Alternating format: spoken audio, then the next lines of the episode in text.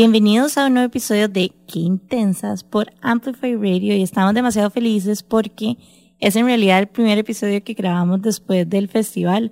Fuimos un poco visionarias y grabamos un episodio de previo para la semana pasada porque sabíamos que íbamos a estar agotados y así fue. Así que bueno, hoy estamos con Caro Castro de Cervecería El Viaje. Ya casi se las vamos a presentar, pero vamos a empezar con los descubrimientos de la semana. ¿Cuál fue el tuyo, Nani? Bueno, antes de empezar con los descubrimientos, yo tengo que decir que fue un descanso bien merecido. Total. Fue una corre-corre. Em, el festival para las que fueron, esperamos que la hayan pasado súper bien.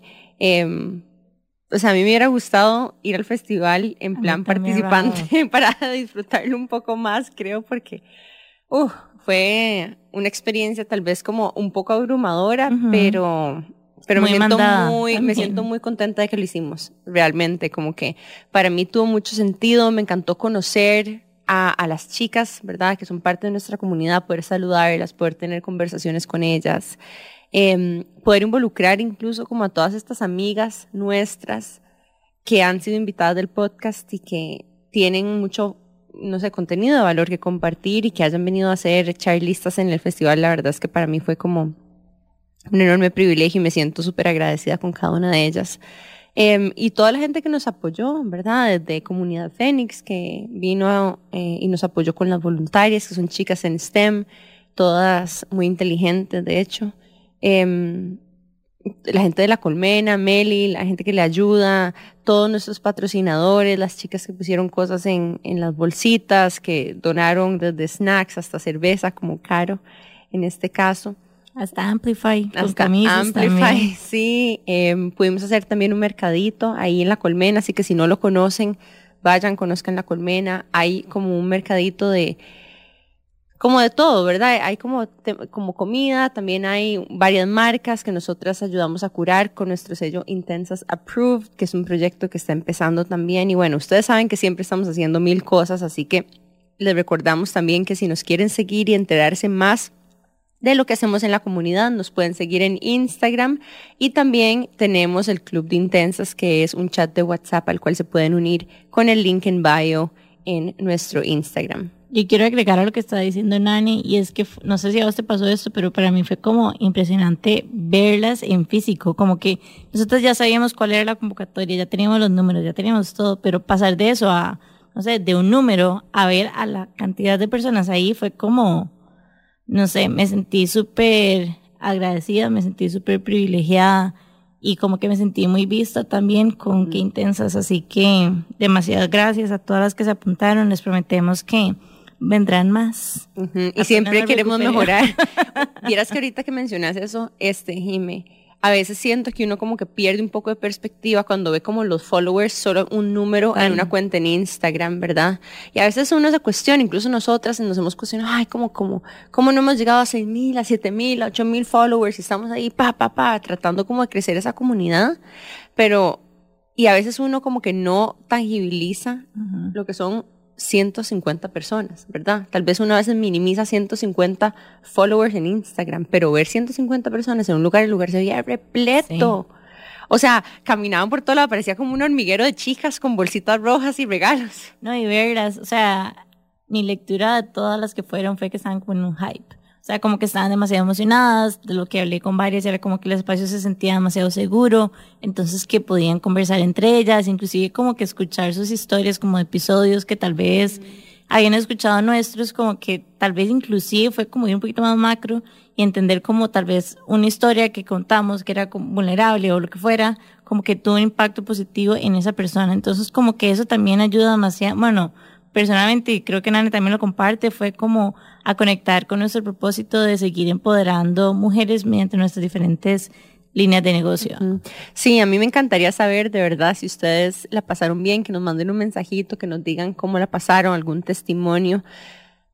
Yo estaba haciendo como rondas ese día y como tratando de sentarme un ratito con diferentes personas y, y me encantó llegar a una mesa donde todas se acaban de conocer, ¿verdad? Hicieron full click, hicieron un club. en la, en la mesa y, y, anduvieron juntas todo el día. Me encanta. Y, y una de las cosas que estaban hablando era, ay, bueno, ¿y cuál fue el primer episodio que escuchaste? ¿Cuál fue el episodio que te, verdad, llevó a conocer esto? ¿Qué intensas? ¿Con cuál enganchaste? Y me encantó esa conversación porque realmente qué intensas, pues sí, estamos hosting it, Jimmy y yo, pero no es acerca de nosotras dos, ¿verdad? Es acerca como de a quién escuchaste, quién, qué aprendiste cuando nos escuchaste, en qué momento de tu vida, en qué momento de tu vida te acompañamos. Eh, y bueno, yo creo que el festival ha sido una extensión de ese poder acompañarnos en realidades que muchas compartimos, ¿verdad? En preguntas que todas tenemos. Em, y pues la verdad yo me siento súper agradecida y también agradezco la paciencia que, tuvieron con nosotras en el aprendizaje que esto fue para nosotras, ¿verdad? Es la primera vez, aprendimos muchas cosas, sabemos que hay cosas que se pueden mejorar y nuestro compromiso con ustedes, de la misma forma que el podcast, es siempre tratar de hacer algo un poquito mejor la próxima vez, el día siguiente, el episodio siguiente. Pero sí, bueno, nos sirve diciendo que de verdad, demasiadas gracias por habernos acompañado. Fue, fue mágico verlas a todas interactuando y verlas como tan llenas de energía, literalmente así, así lo sentí, verlas también como apoyando a todas las emprendedoras, porque en realidad, o sea, éramos más de 30 emprendedoras detrás del festival, entonces es como una locura, como un montón de gente que estuvo involucrada para que eso sucediera y ver como que todas salieron demasiado felices, que todas compraron, compraron de los emprendimientos, que todas apoyaron las charlas, que todas empezaron a seguir entre ustedes, fue como no sé, creo que para mí fue como visibilizar un poco como que tal vez lo que hacemos con el podcast, pero verlo como pasando en la vida real. Y yo creo que ahorita ya como amarrando también a mi descubrimiento de la semana, una de las cosas que nosotras hemos aprendido a hacer en los últimos dos años, porque bueno, fue el, el, festival, el, origen del festival es el aniversario número dos de Intensas, es la colaboración, ¿verdad? Es una colaboración que, que se extiende un poco más afuera, que en este caso lo hicimos con Caro, que hoy vamos a entrevistar. Em, ella es la creadora de la cerveza que servimos ese día.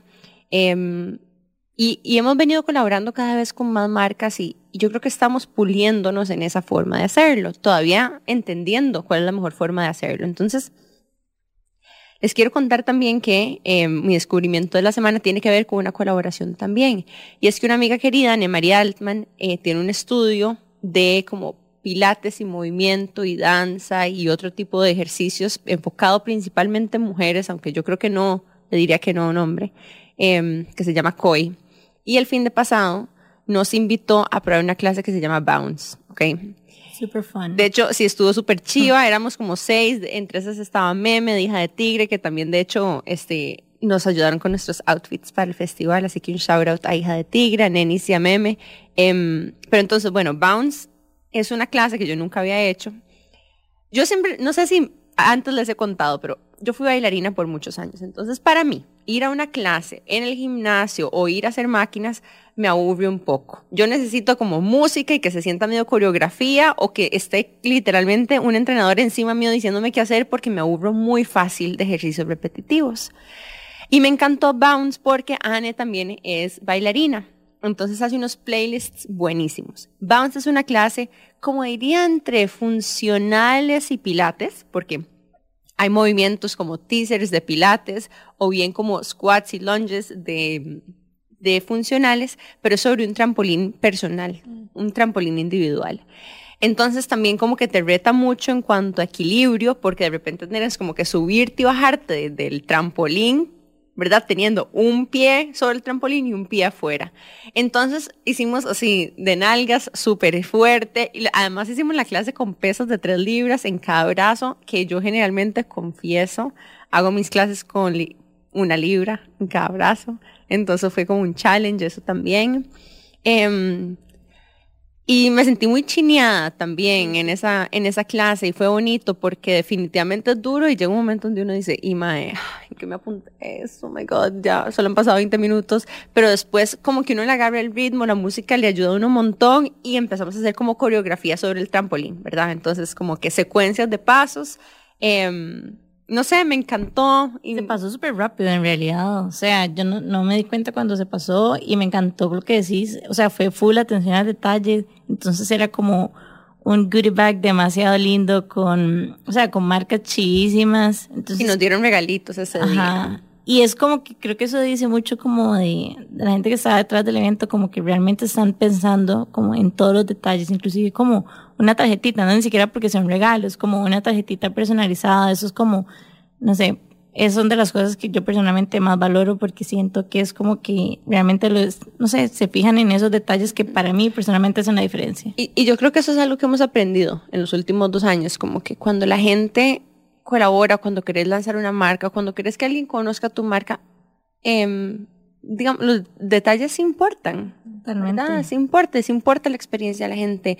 Eh, y no hay nada más bonito que cuando haces algo especial, que la gente se sienta especial. Entonces, ah, de verdad, demistificar de que solamente puedes hacer cosas bonitas para tu familia, para tu novio, para tus amigas, sino que también lo puedes hacer para tus clientes. Y creo que tal vez esa es una de las cosas que más he aprendido de Jime, ¿verdad? Como es que... mi modo superando en la joyería por los últimos 10 años. Uh -huh. Al punto que a veces como que gente que, no sé, como familiares, amigos o lo que sea, como que me cuestionaban como el por qué yo invertía lo que invertía, no sé, en hacer eventos espectaculares en la tienda o en regalarles cosas o así. Y es, uh -huh. para mí lo vale tanto, es como, vamos a ver, lo vale tanto de, de dos maneras diferentes business wise, porque no hay nada mejor que retener clientes para tu negocio. Están dispuestos a invertir mucho más. Hay porcentajes que lo demuestran que son súper altos.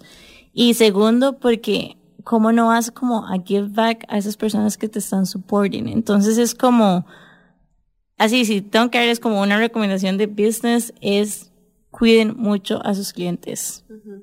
Creo y, que de ahí también se siente mucho la calidez de cuando es como algo, una empresa personal, entender y poder tener ese contacto con la persona que está atrás, ¿verdad? O el grupo de personas que está atrás y cómo se siente esa calidad verdadera versus una marca tal vez más masiva que no tenés ese contacto directo. Total, y de hecho, una de las cosas que he observado, eh, porque en realidad empecé a trabajar con marcas en mi vida profesional a partir de intensas, antes no tanto, es que eso es un reto enorme de las marcas un poco más corporativas y las que terminan figurando son las directoras de mercadeo, por ejemplo. ¿verdad? Eh, que para mí son voceras muy importantes de la marca, ¿verdad? Y que tienen que ser elegidas muy estratégicamente porque es la cara, de alguna forma, ¿verdad? Eh, y, y, a mí me, me, importa y me gusta. Eh, recientemente también colaboramos con una marca que se llama Yves Rocher, que uh -huh. de hecho la está liderando una amiga querida, Fiorella Rueda. Y, y digamos, fuimos a la tienda y ella estaba ahí esperándonos, ¿verdad? Enseñándonos la tienda. Porque qué difícil cuando es una marca internacional y no tenés a alguien que te acompañe, que te lleve la mano y que te haga sentir cómodo con eso. Entonces, no sé, creo que podríamos hacer incluso un episodio entero como de marketing. Totalmente. Sería bien chiva. Eh, y de los aprendizajes que hemos también. hecho. Ajá, sería, sería buena meme para eso. Este, pero bueno. Claro, ¿cuál, ¿cuál fue tu descubrimiento de la semana? Bueno, eh, primero yo también quería felicitarlas por el evento, porque de verdad fue una energía súper especial. Eh, creo que crear ese tipo de espacios no es fácil y yo quedé como un shock que hubiera sido la primera vez porque Ajá. se sentía de verdad como mucho, de mucho aprendizaje y mucho trabajo detrás que eh, estuvo de verdad espectacular y uh -huh. las chicas con las que hablé estaban súper felices. Entonces vamos a ver qué, qué feedback les llega, pero estoy segura que muy positivo. Muchas gracias, muchas gracias. Y yo, bueno, yo soy súper perruna, soy de esas mamás perrunas, tengo dos perritos adoptados que son los más chineados de la casa. Y hace poco andaba en la cartonera que fui a, a conocer, no, no conocía. Y eh, el descubrimiento sí que nos encantó fue eh, un bakery, heladería de perros que se llama Cleos, que, que está por ahí. De hecho, eh, hablando justo esto de, de mercadeo, la dueña estaba dentro del bakery y ahí estaba como súper conectando y nos dio para probar unos heladitos de yogur para perros y todo fue demasiado cute porque tienen como cupcakes decorados y mini donuts. No, me morí. y tienen para gatos Yo sabía también. que ibas a preguntar sí, eso. Sí, sí, sí. Ay, no, pero yo no le puedo dar, yo no le puedo dar ese tipo de cosas a mi gato porque ya es demasiado chineado. Me paso, me paso. Quiero decir que Teo hace un berrinche todas las mañanas real, así yo lo he visto, porque quieren que le den su patecito de salmón. Sí. Entonces amanece grumpy hasta que se le dan el patecito de salmón. Teo es mi gato. Ya después sube y está feliz y nada más deberíamos de, ¿sabes qué deberíamos de hacer? Compartir fotos de nuestras mascotas. Creo que nunca hemos hablado de ellos en, Estamos en el podcast. Ajá, mal, más bien no hablamos de ellos suficiente. Em, pero porque hablamos el resto del día de ellos. sí, yo me sentí un poco culpable porque digo yo, esto ya es demasiado, los cupcakes así decorados, pero no pude resistirme. Y, no es que son demasiados. No hay nada más chido que chinear a, los, a las mascotas. Me fascina a mí, de verdad. Y, pero sí, no sé, mi mascota es un poco chineada, entonces siento que tengo como que regularme un poco porque empiezo como a mm, generarle hábitos como este patecito, ¿verdad? El patecito en la mañana, patecito en la noche. Nada más me voy a defender y voy, voy a decir que el patecito es porque le tengo que dar una medicina y es la única forma en la que, ¿verdad? Yo lo puedo mm, medio como pues disimular. Creo que te va a comer paté por el resto de su vida. Y es como Jimena, solo salmón te come. ¿Sí o no? Em, entonces, bueno, eso con, me encanta. ¿Cómo se llama el lugar? Cleos. Cleos, sí, está ahí a la entradita. Vamos a ir. Me encanta, Recomendado. Recomendado. Bueno, y Jimmy, ¿cuál fue tu descubrimiento? Bueno, mi descubrimiento está un poco alineado con el que acaba de decir Nani, y es que después de haber ido a Coy, fuimos a Gracia, que es un restaurante que está en Escazú, a tardear, y la verdad es que comimos súper rico y la pasamos súper bien. Nosotros ya habíamos ido una vez con amigos, pero... habíamos ido para cenar. Habíamos ido a cenar, pero estuvo súper lindo para tardear porque, no sé, la luz. Yo me fijo en esas cosas, pero como la luz que entra al lugar, como le pega las matitas, como ese tipo de cosas a mí me encanta. está bonito. Está lindo. Tiene como una terracita arriba. Esto no es patrocinado. Esto no es patrocinado. Em, nada más nos gusta descubrir lugares para hacer brunch o almuerzos y cenas y así. Em, así que les recomendamos Gracia. Queda no sé cómo se llama esta plaza, pero es en la calle vieja de Escazú Santana. Creo que se llama Franklin Roosevelt esa calle. Em, de hecho, le recomendamos lo que hicimos. O sea, en COI, para que sepan, pueden llegar nada más a hacer como una clase, no tienen que tener como matrícula. Entonces, si quieren como un fin de semana, como fun, pueden llegar con una amiga, hacen una clase de bounce y, después se van a Gracia. Ajá, exacto. Em, entonces, queda como por la Paco, en la calle vieja de Santana. Entonces seguís un poco más como por el World Gym y esa zona, que es donde queda el mismo COI. Em, también queda Art Depot en ese centro comercial y un AMPM, si no me equivoco. Pero está súper bonito el lugar. Eh, ¿Qué recomendaría pedir? Yo me pedí un kebab como de carne de cordero y res.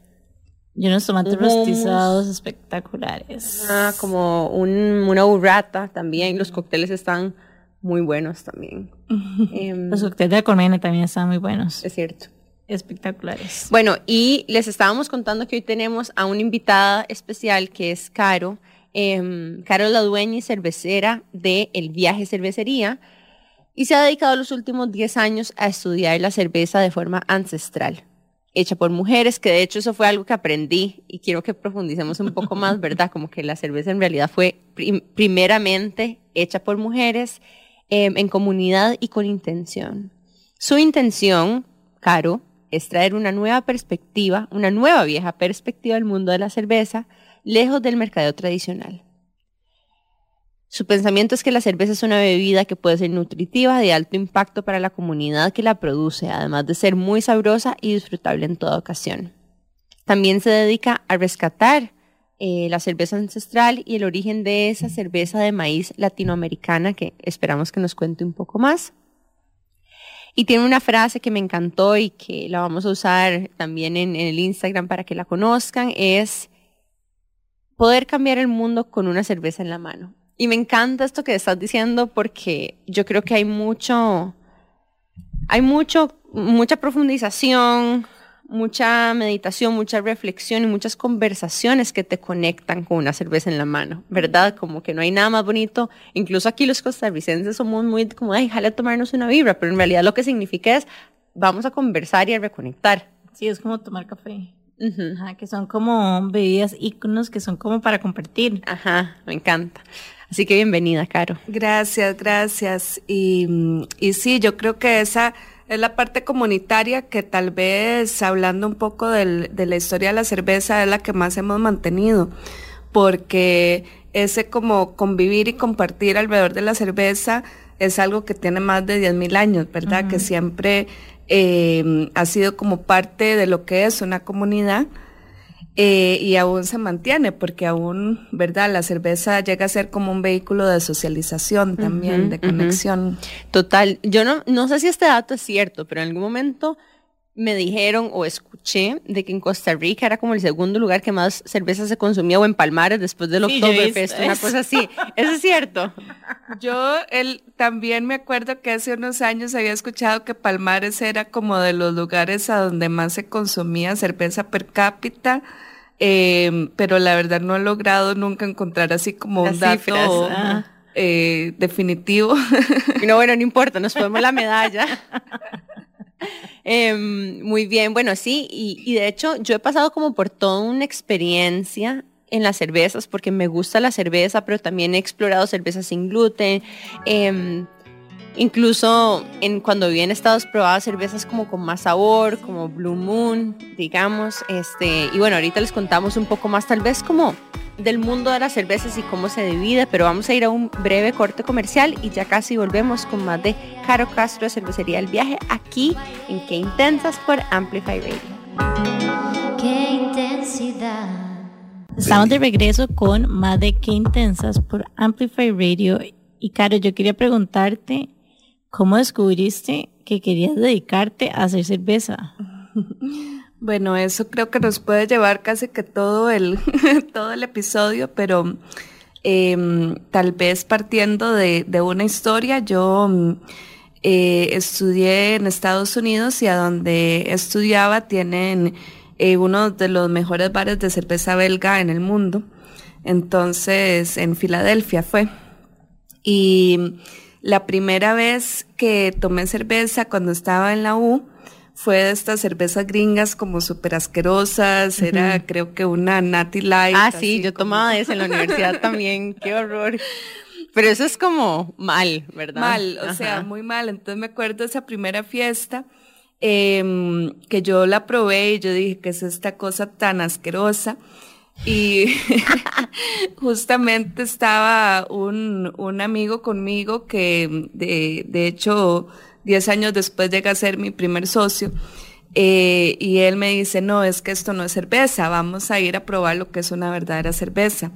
Y al día siguiente nos fuimos a este lugar que es súper clásico en el mundo de la cerveza, o sea, vos vas a escuchar gente de todo el mundo hablar de este lugar en Filadelfia que se llama Monk's Café, que tiene más de 200 estilos de cerveza en el mundo. Y, el em, nombre. Sí, es un bar belga y ahí probé por primera vez cerveza de monasterio. Entonces, aún modernamente, en Bélgica y hay un monasterio en Holanda y uno en Estados Unidos también más nuevos. Em, hay pues monjes benedictinos que de verdad se, dedican un poco como también lo ves en el vino en Italia, eh, que se dedican a, hacer cerveza. Y son cervezas muy especiales, usualmente un poco más fuertes en sabor. Em, eh, pues una de las que me gusta mucho es la Tripel, que son cervezas solamente como de 8% de alcohol, pero que tienen muchísimos sabores, mucha eh, profundidad, ¿verdad?, en la experiencia. Y eso pues siempre me marcó mucho y me cambió mucho eh, en el sentido de que me di cuenta que el mundo de la cerveza es muy amplio y lo que se conoce tal vez más públicamente o como más coloquialmente es una partecita tan pequeña de ese mundo y usualmente es como la parte más comercial o más explotada, por decirlo así. Entonces, em, yo tuve toda una carrera antes, pero... ¿Qué estudiaste primero? Yo estudié eh, filosofía, cine y antropología. De hecho, me dediqué a ser documentalista em, por unos años antes de ya decir transicionar al mundo de la cerveza, que justamente fue en un momento que pues estaba empezando a emprender con otro proyecto y me di cuenta que pues el emprender es duro, de verdad. Eh, yo hablo con emprendedores que tienen muchas marcas y todo, pero siempre dicen, bueno, hay una marca que es como la, la tuya, como que tu marca de vida. Y, y entonces fue en el 2017 que ya decidí que en realidad para mí el emprender tenía que ser en cerveza porque era eh, pues mi pasión y también sentía que tenía eh, mucho que compartir al, respecto. Entiendo, a veces eso nos pasa a todas. Y Caro, un, antes de entrar un poco más en, en esta historia, ¿nos podrías pintar un poco más macro, verdad? ¿Cómo se ve el mundo de la cerveza, verdad? Y cuando vos decís que es una parte pequeñita, ¿qué significa eso? Eh, bueno, el mundo de la cerveza, hay como muchas formas de verlo, pero en general estamos hablando de una cultura que tiene la cerveza más antigua que conocemos tiene 13.500 años. Entonces, en estos más de 10.000 años, ¿verdad? Se han desarrollado eh, muchos estilos de cerveza diferentes. Cuando yo hablo de cerveza voy a hablar de el fermento de un grano, a diferencia, digamos, del fermento de una fruta, como la uva, que se llamaría vino, o como la manzana, que se llama sidra. Eh, la cerveza vamos a hablar del fermento de un grano. Ese grano puede ser cebada, puede ser em, avena, puede ser trigo, puede ser maíz, puede ser arroz. Entonces, sí, de hecho, por eso las cervezas sin gluten son de granos, pues que no tienen gluten. Em, pero dentro de ese mundo, digamos, hay organizaciones que se dedican a catalogar las cervezas por estilo. Entonces, cuando hablamos de estilos, hablamos de una cerveza que tiene una geografía particular, un tiempo, ¿verdad? Usualmente desarrollado en algún tiempo particular y obviamente eh, que se produce con una, em, con una especie de eh, receta particular, ¿verdad? Que vamos a tener eh, granos similares o em, aditivos similares como por ejemplo en el caso de una German Gosé, que es normal agregar, por ejemplo, semillas de coriando, em, o cerveza, digamos, como una stout, que definitivamente vas a, estar utilizando maltas oscuras.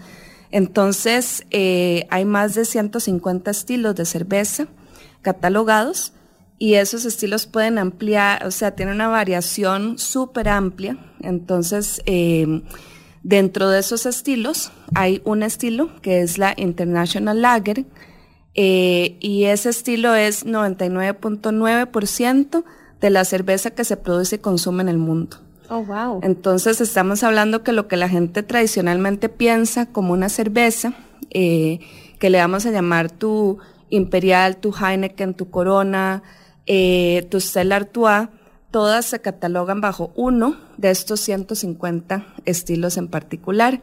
Y es un estilo que se ha desarrollado eh, más modernamente para la producción y consumo masivo. Entonces. Como en baches grandes. Ajá. Okay. Son estilos que son baratos de producir cuando produces en cantidades muy grandes eh, y que em, pues son de un gusto bastante universal. Entonces, bueno, eh, sí pensar que además de ese estilo, que es esta cerveza rubia, fácil de tomar, eh, con espuma blanca, clara, eh, hay más de 150 estilos diferentes, ¿verdad? Que por eso a mí siempre me gusta decir que hay un estilo para cada paladar. escuchándote como que no puedo dejar de pensar en la parte businessy, o sea, como que me imagino que igual todo esto, digamos, de que las marcas grandes escogieran como este tipo en específico para hacerlo más grande, tiene que ver con lo que decís de que se produce de manera masiva, es más le gusta generalmente a la gente. Ajá, o sea, como que ahí el mercado hubo con un buen fit y obviamente hay mercado para otro tipo de cervezas porque hay mercados más especializados y para personas que ven la cerveza no como la fiesta del fin de semana, sino como la experiencia de tomarte, ajá, que, tiene el sabor y todos los aromas o whatever. Entonces, como que pensando en eso, también me puse a pensar en, en qué complejo tiene que ser hacer cerveza. O sea, porque me pongo a pensar como que la cantidad de secados que tienen, no sé cuántos son. Después, la distribución. Después, enseñar algo que tal vez en Costa Rica no es algo tan regular, por decirlo de alguna manera. Pero yo creo que no necesariamente tenés un montón de SKUs. O sea, yo creo que más bien la cerveza es como un, es una receta que tenés que chinear tanto y, desarrollar tanto que más bien terminas como que comprometiéndote a dos o tres recetas, ¿verdad? y perfeccionándolas, ajá, en el tiempo, porque yo creo que esto sí es un, o sea, la receta de la cerveza tiene que ser algo que trabajas por mucho tiempo antes de poder sacarla. ¿Cuántas tenés? Nosotros ahorita en el mercado tenemos cuatro, cuatro estilos. Ah, ok. Y hemos desarrollado en el transcurso del tiempo unos 10 estilos tal vez. Como vos decís, hay estilos como que conectan eh, más con una cantidad de personas grande. Entonces de ahí eh, creo que la intención de la empresa cervecera o del cervecero es algo que resalta mucho porque si hay eh, proyectos que deciden, digamos, tener una cantidad más pequeña y tener 15 o 20 estilos, eh, pero tal vez vos estás vendiendo una cantidad muy pequeña, entonces eh, puedes apelar a nichos. Mi fábrica para Costa Rica es una fábrica de 1.200 litros em, de producción, 8.600 eh, en total. Y entonces eso como que sí me ha requerido mantener estilos que sean un poco más eh, no masivos, pero digamos que tengan un público más amplio. Totalmente, lo has ido eh, perfeccionando. Yo tengo una pregunta para vos, porque empezaste a hablar, incluso cuando decías Monk Café y hablabas de los monasterios y de los monjes benedictinos y hablando también un poco de este componente artesanal. ¿Cuál es la relación entre esta parte, digamos, no sé si decir eh, religiosa, espiritual y el hecho de hacer cerveza? Eh, bueno, esa, esa pregunta, digamos, es una de las razones por las que estoy metida en el mundo de la cerveza.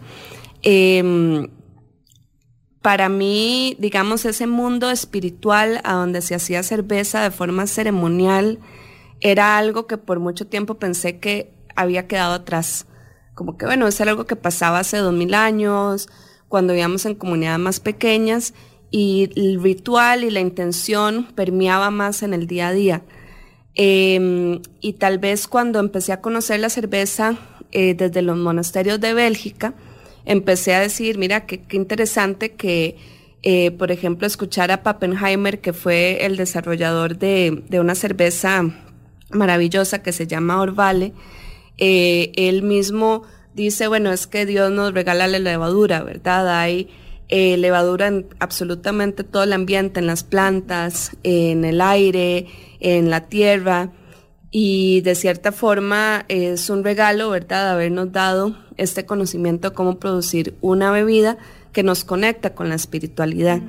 Porque a mí me gusta pensar que las cervezas hechas con buena intención siempre como que elevan el espíritu, eh, que va más allá de tal vez solo el sentimiento físico, sino algo más eh, espiritual. Y fue em, siguiendo un poco el trabajo de un antropólogo que se llama Patrick McGovern, que empecé a entender que en Latinoamérica también tenemos una cultura de cerveza ancestral, que es la cerveza de maíz, eh, a veces llamada chicha. Eh, pero esta bebida lleva el mismo proceso que yo llevo en mi fábrica, nada más. No porque me suena como peruano eso. Sí, hay cerveza de maíz en toda Latinoamérica. Sí, entonces, yo lo he escuchado y también, sí. Sí, yo aquí trabajo con un grupo de productoras Bribri, eh, que ellas hacen eh, su bro, ¿verdad? Que le llaman, que es un fermento de maíz ancestral. Eh, en Bolivia también tenemos en Perú, en México. En México está el teshuino, que también es un fermento de maíz. y estas bebidas se hacen con una parte de ritual a la par. Entonces se hacen con rezo, se hacen poniendo una intención eh, y es todo el proceso de que vos sembras el maíz, cómo lo trabajas, cuando lo vas a cosechar, todo tiene, viene acompañado de canciones, de rezos, de intenciones. Y usualmente la cerveza, como yo le llamo ancestral, que es cuando hablo de una cerveza también espiritual, se hace eh, tal vez para un evento o un, espacio en particular. Entonces, digamos que yo voy a cocinar para una boda.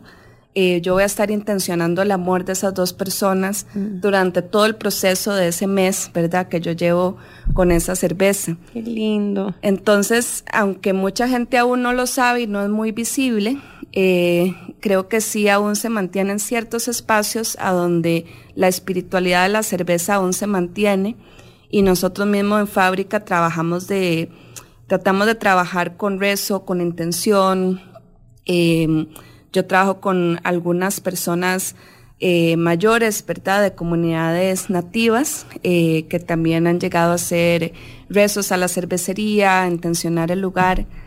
Em, y después hay toda una rama, ¿verdad? Que mucha gente dice que es más moderna, pero siempre se ha mantenido, que es de la cerveza más comercial, ¿verdad? Que tal vez trabajas sin estas ideologías. Y por mucho tiempo hubo una separación en esos espacios, también por género. Entonces, eh, si vos ves en Mesopotamia o en Antiguo Egipto, eh, las mujeres eh, sacerdotisas eran las que hacían las cervezas para las actividades religiosas. Y igual había hombres en Antiguo Egipto, en Mesopotamia, mucho por esclavitud, que tenían sus fábricas de cerveza más comerciales.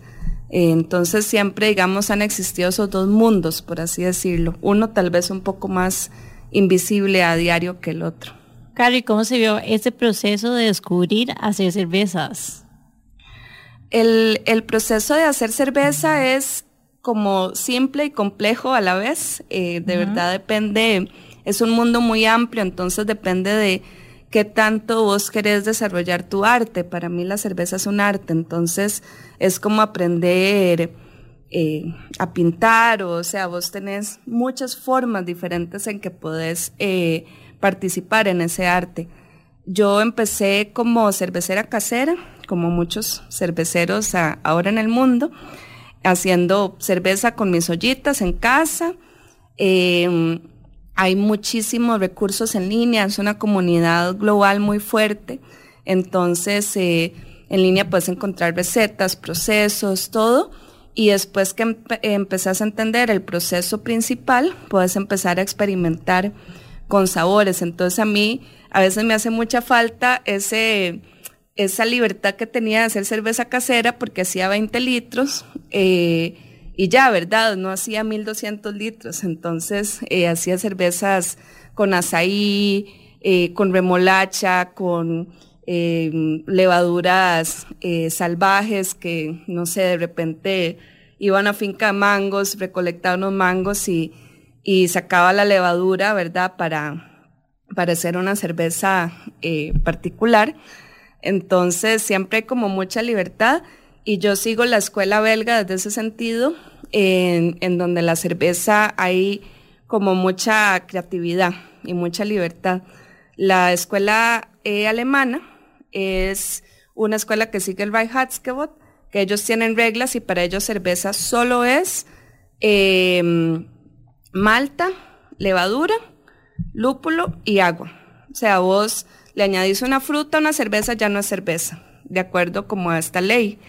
Em, entonces yo sí soy más dada a seguir como toda la, la la industria belga, que es mucho más creativa desde ese sentido y mucho más amplia en, en bueno, podemos hacer cerveza con lo que sea que nos rodee.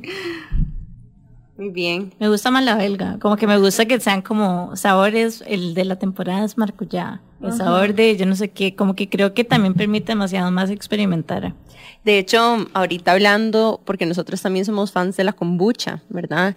Y entonces para mí la cerveza y la kombucha a veces se parecen mucho, ¿verdad? incluso en, el proceso mediante el cual se hace industrialmente, ¿verdad? O sea, ingeniería de alimentos involucrada, los tanques que se necesitan, ¿verdad? El, equipo es muy similar. Em, pero nos vamos a ir a un breve corte comercial y al volver me gustaría preguntarte, Caro, ¿verdad? ¿Qué similitudes hay entre la cerveza y la kombucha? Porque incluso recuerdo que probé una cerveza tuya que vos me dijiste que como que sabía a kombucha. Estaba súper rico. ¿Verdad? Em, y también otra de, creo que era, ¿cómo se llama? Flor de Jamaica, que soy súper fan de la Flor de Jamaica. Y bueno, para las que fueron al festival, estuvimos tomando cerveza del viaje también. Em, pero nos vamos a ir a un breve corte comercial y ya casi volvemos con más de Caro Castro de Cervecería El Viaje aquí en Qué Intensas por Amplify Radio.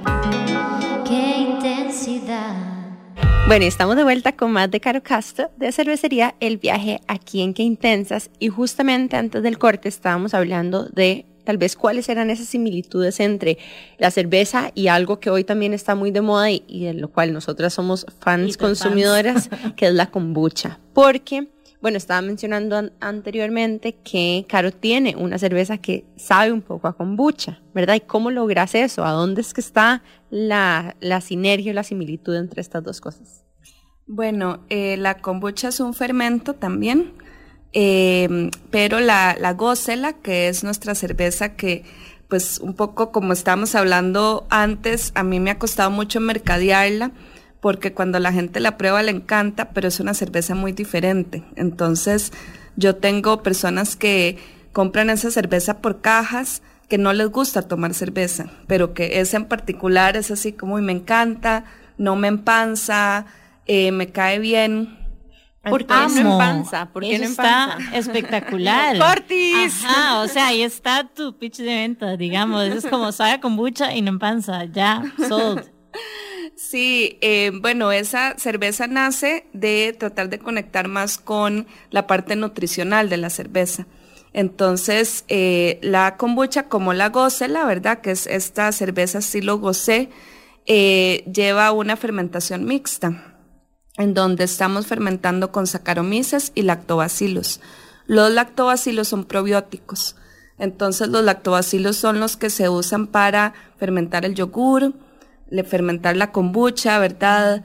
Em, ciertos como sauerkrauts y como que estas comidas que son muy buenas para la digestión. Como tipo probióticos. son, sí, son probióticos, ajá. Entonces, la goce lleva una fermentación con lactobacillus, o sea, es una cerveza probiótica.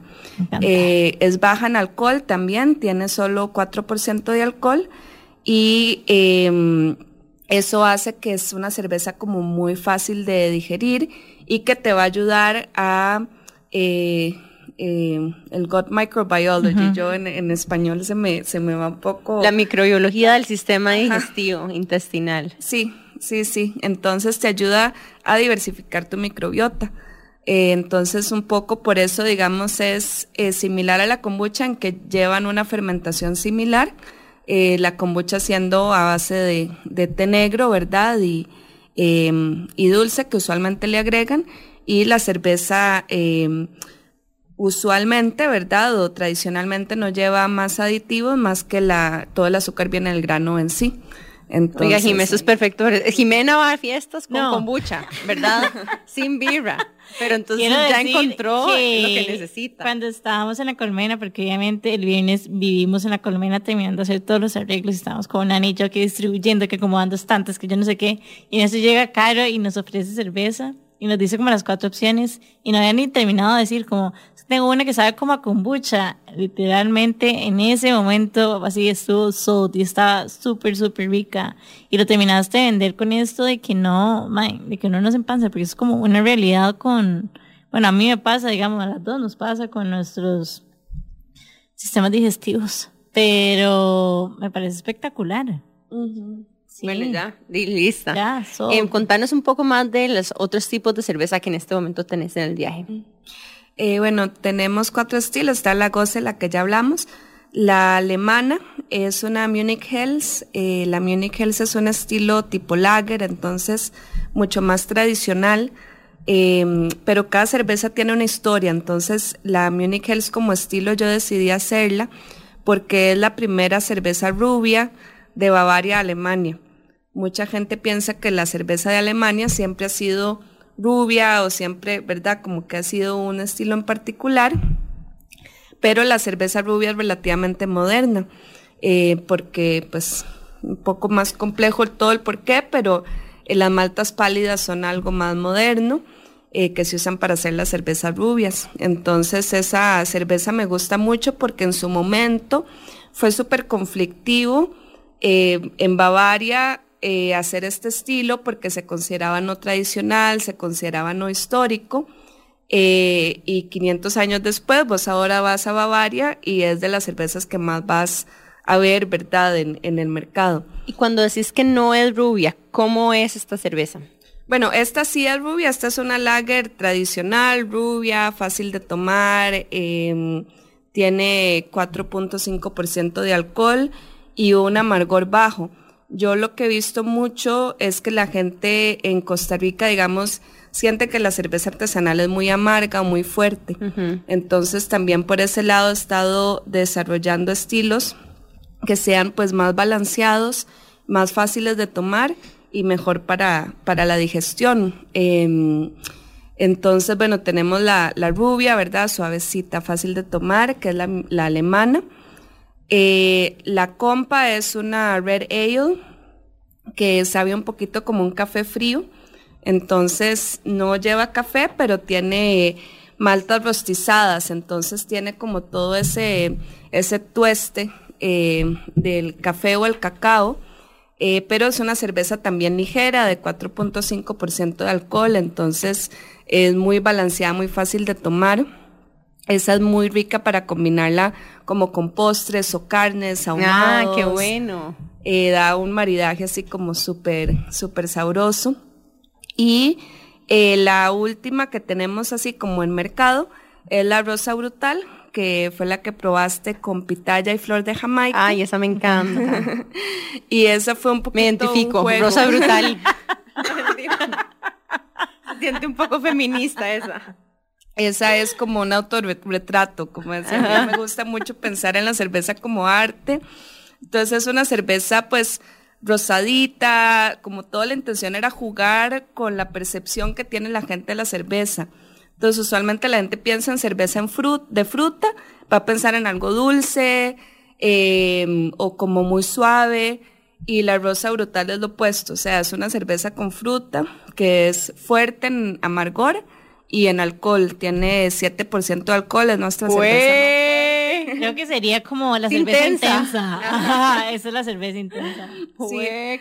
y con razón, 7% de alcohol. O sea, yo últimamente... Y rosadita. No, no, está brutal, está buenísima. Le llamamos cervezas peligrosas porque es una cerveza muy fácil de tomar. O sea, vos no, no sentís que, que tiene esa, esa cantidad de alcohol, entonces eh, puede ser peligrosa porque de repente te tomaste tres y es, uy, ¿qué pasó acá?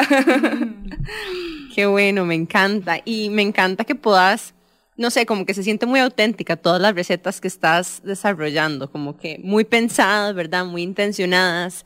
Esta viene de aquí, esta tiene esta intención, entonces están casi que Hasta los nombres, ¿verdad? Los nombres me encantan, siento que es como los esmaltes. Como que están súper bien nombrados esta cerveza, siento lo mismo. Sí, muy bien, te felicito por eso. Y ahora, mm, bueno, para que, para que esperen, estamos por lanzar nuestra primera cerveza maíz que llevo cinco años en, en experimentación porque ah. para escalar es bastante complejo utilizar otro grano, eh, pero esa la vamos a hacer con maíz pujagua.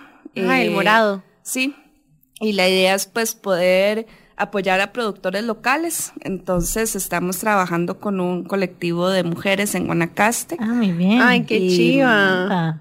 Y esa, eh, pues al inicio sí la vamos a hacer un poco con cebada, pero es una cerveza que va a tener mucho menos gluten que las cervezas tradicionales. Y estoy también desarrollando una línea de bebidas sin alcohol con una herbalista que van a ser todas bebidas prebióticas para eh, básicamente facilitar la digestión. En las, ¿Tipo kombuchas o no? Las bebidas prebióticas son las que alimentan los probióticos. Ah, ok. Entonces vos puedes consumir bebidas probióticas, eh, pero esos microorganismos también ocupan eh, comer y, y, digamos Los probióticos lo que te hace es que digamos te siembra los bichitos buenos. Y las prebióticas alimentan una vez ya tenían los bichitos. como otra vida en mi consumo diario. Me encanta. Sí. Exacto.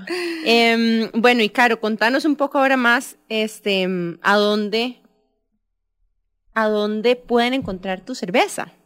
Bueno, nos pueden seguir en redes sociales, el viaje cervecería, Instagram y Facebook. El viaje eh, va todo pegado. Y eh, ahí tenemos la lista de clientes. Eh, en la colmena, de hecho, siempre pueden encontrar todas nuestras cervezas. Eh, aún no estamos en supermercados, estamos como aún pasando por ese proceso, pero tenemos más o menos unos 15 clientes en la zona del GAM y algunos fuera de... Contanos, para que ellos puedan encontrarte. ¿Cuáles son tus puntos de venta? Bueno, eh, la colmena está, ¿verdad? Como, como una casa hermana, digamos. Eh, Eso queda en el oeste, en Sabana. En Sabana. Eh, también estamos en, en Romoser en Furca, eh, que además es re delicioso. Ahí pueden encontrar la rosa brutal, justamente. En Los Soberanos estamos con la alemana, eh, que la pueden encontrar de, de barril. tenemos también algunos clientes como Bahamas, que está ahí por la Cali. Hay un barcito muy vacilón que se llama Tebans, que está en Curridabat, que ahí pueden encontrar. Acá, o sea, esto es como rajado.